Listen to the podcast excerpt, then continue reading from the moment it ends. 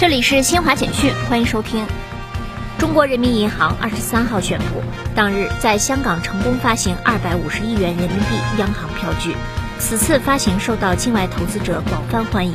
表明人民币资产对境外投资者有较强吸引力，也反映了全球投资者对中国经济的信心。北京市疾病预防控制中心副主任刘晓峰二十三号在北京市新型冠状病毒肺炎疫情防控工作新闻发布会上介绍，五月二十三号零时至十五时，北京新增本土新冠肺炎病毒感染者三十四例。自五月二十二号发布会后，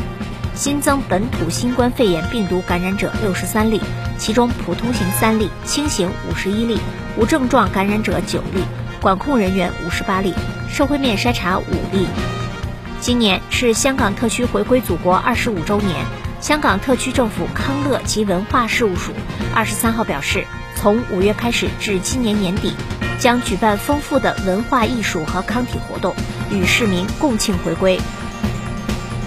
俄罗斯首都莫斯科红场二十二号举行活动，庆祝列宁全联盟先锋组织（简称少年先锋队）成立一百周年。来自莫斯科市、莫斯科州和中央联邦区等地的约五千名学生，当天庄严宣誓，正式加入少先队。